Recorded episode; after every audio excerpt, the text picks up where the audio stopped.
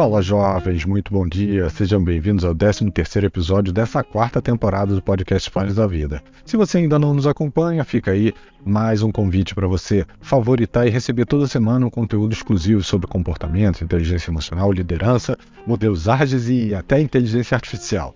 E essa semana eu estava conversando com um amigo meu e a gente entrou em um tema que é muito comum, é, como as opiniões né, de um grupo acabam trazendo aí um viés de contágio social que às vezes é ótimo, mas que também podem não ser tão bons dependendo aí da opinião desse grupo, né?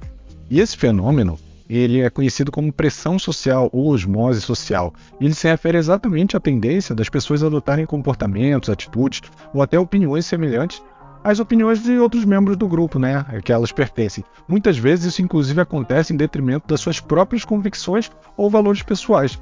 E se vocês acompanham o podcast há algum tempo, provavelmente vocês vão lembrar que em um episódio anterior eu falo sobre conformidade social, que tem tudo a ver com esse tema, porque também se refere a momentos em que as pessoas tendem a se conformar com as normas sociais do grupo em que estão inseridas. Mas mesmo que isso signifique adotar comportamentos que não necessariamente seriam coerentes com os seus. E o nome osmose social é uma analogia com a osmose, para quem lembra lá das aulas de biologia, que era o processo onde algo de menor concentração geralmente era absorvido por algo de maior concentração, geralmente moléculas, né? E isso acontece exatamente porque sugere que a mudança comportamental ela ocorre de forma sutil, ela ocorre de forma gradual, quase que imperceptível, mas ela é constante e quanto mais tempo essa pessoa passa nesse grupo, mais ela adquire essas características. E cada vez mais as pessoas querem é, ser aceitas, serem valorizadas pelos seus pares, pelos seus colegas de trabalho, de academia, ou dos grupos a que elas pertencem, e por isso, muitas vezes, elas se conformam com as normas do grupo, elas evitam, assim, aquela rejeição social. E essa pressão social, ela às vezes se manifesta de forma sutil, muitas vezes até inconsciente, por meio da linguagem corporal, de expressões faciais e até mesmo outras pistas que não são verbais. Ah, Bruno, beleza, mas por que, que as pessoas tendem a se conformar e até anular né, os seus valores, as suas opiniões? Olha, existem várias razões para isso, incluindo a necessidade de pertencer, a pressão para ser aceito, a influência de uma autoridade. Como seres sociais que nós somos, a gente tem a necessidade inata né, de pertencer a um grupo. Outra razão é a pressão para ser aceito. A pressão para se conformar pode ter várias formas, como o medo da rejeição, ameaça da exclusão, desejo de ser popular. Essas pressões elas podem ser tão fortes quanto o próprio medo de morrer. E a influência da autoridade ela também é um fator relevante. Quando as pessoas estão em situações em que há uma figura ali de autoridade, como um líder, um gerente, um gestor ou um coordenador, é, essa pessoa exerce e influencia o comportamento do grupo, é, propondo aí coisas que nem sempre são o que o grupo gostaria de fazer e até em alguns momentos podem ser questionáveis e prejudiciais, né? E quais são os efeitos negativos dessa tal osmose social? Bom, infelizmente existem muitos casos que vão desde tomar decisões prejudiciais, como eu falei aí da liderança, até adotar comportamentos inadequados como discriminação, bullying. E quando as pessoas elas são expostas a ideias discriminatórias ou preconceituosas, é, elas começam a acreditar nesses estereótipos criados e elas começam a agir de acordo com esses estereótipos. Isso pode levar a comportamentos é, discriminatórios, como racismo, homofobia, e nem preciso falar das consequências né, sociais desses tipos de comportamento. É, hoje, o racismo, a homofobia, isso mata, não é uma brincadeira. Um outro exemplo prejudicial é o bullying, né? Quando um grupo de pessoas começa a intimidar ou assediar alguém, é, essas pessoas podem sentir a pressão é, desse grupo né, e se juntar para que elas também não sejam alvo de bullying. Né?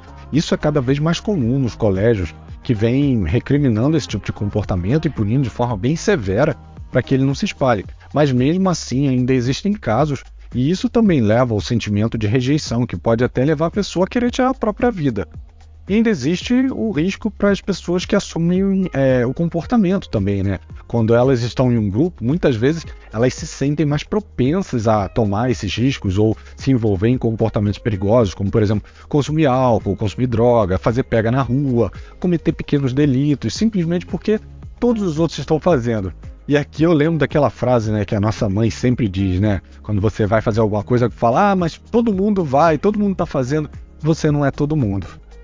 No trabalho, qual é o papel da liderança em relação a esse fenômeno? Olha, Como a gente já falou, os líderes eles podem sim exercer uma influência significativa sobre os membros do grupo. E essa influência ela pode ser positiva ou negativa, depende aí das ações e comportamentos do líder.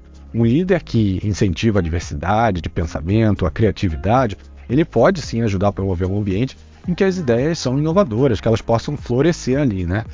Esses líderes eles também podem criar uma equipe mais criativa, capaz de encontrar soluções para problemas mais complexos, ou criar oportunidades de negócio. Por outro lado, os líderes que exercem uma influência negativa, eles podem levar a comportamentos é, inadequados. Um líder que reclama o tempo todo, por exemplo, ele pode levar as pessoas a reclamarem também, a criticar a própria empresa, mesmo que elas não concordem com a opinião do líder. E se um líder ele pega implicância por alguém, como um cliente, um outro líder, ou como um usuário, por exemplo, tudo isso também pode influenciar a esse grupo a agir da mesma maneira e também pegar essa implicância, mesmo que não haja nenhum fator motivacional para isso. Se for também um líder machista, daqueles que faz piadinha como ah, é, tá de TPM, dormiu com a calça jeans, é, isso vai banalizar é, o machismo e pode fazer com que outras pessoas do time ajam da mesma maneira, sem achar que isso é realmente um problema. É, e hoje a gente ainda tem até mais um fator de influência, né, que são as redes sociais. Com o aumento aí da exposição às redes sociais, as pessoas estão cada vez mais propensas às opiniões, às crenças polarizadas, o que pode levar aí ao radicalismo, à intolerância. A gente viu muito disso aí durante as eleições de 2022. Aí eu não sei quando você vai estar ouvindo o podcast, então eu vou contextualizar. É, provavelmente você deve ter feito parte de algum grupo onde teve alguma treta por opiniões divergentes, ou propagava ali a pregação de verdades absolutas de cada um dos lados, né? Eu nem vou entrar no mérito de política aqui. E as redes sociais, elas podem ter sim um efeito poderoso na forma como as pessoas é, percebem e se relacionam com o mundo ao seu redor. É claro que o objetivo delas, elas não são necessariamente o problema, né? O objetivo é elas devem ser usadas para conectar pessoas, para promover a diversidade de pensamento. No entanto, é importante estar ciente de que os efeitos negativos que elas podem ter é, influenciam o nosso dia a dia. E aí, até para a gente tomar as medidas para minimizar esses efeitos. Isso inclui, por exemplo, ser crítico em relação ao conteúdo, ser seletivo em relação a repassar alguma informação ou compartilhar, né? Que nem sempre elas podem ser verdade. Mas beleza, Bruno. Então como é que eu faço para resistir a essa tal pressão social, já que é algo assim nato do ser humano?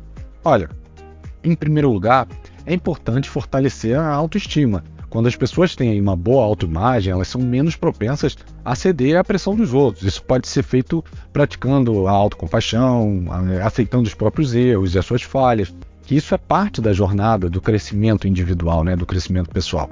Esses temas, inclusive, eu já abordei esse ano no, no episódio sobre o livro da Brené Brown. É, então, se você tiver interesse, volta aí nesse episódio, dá uma ouvida, é bem interessante, tá? Outra estratégia é a prática é, dos valores pessoais. Quando você tem clareza sobre quais são os seus valores fundamentais, é, e você segue com integridade a eles, é menos provável que você se, seja influenciado por essa pressão social. E aqui fica um convite para você separar um tempo do seu dia, pegar lá um papel e pensar efetivamente quais são os seus valores e até mesmo se algum deles vem sendo prejudicado por essa conformidade social. O questionamento crítico ele também é importante. As pessoas devem é, questionar o que os outros dizem e fazer a sua própria pesquisa antes de tomar decisões importantes. Inclusive, quando a gente fala de redes sociais, é, há muita propagação de informação que nem sempre é totalmente verdade, né?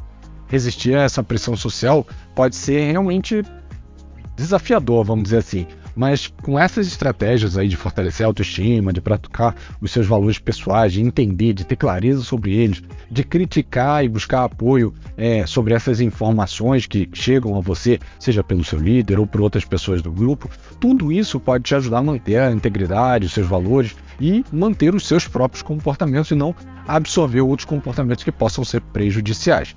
E como eu já citei, é, alguns ditados antigos, né? Aqui vai, vão mais dois que eu acho que se enquadram nesse episódio, né? Que eu ouvia muito do meu pai.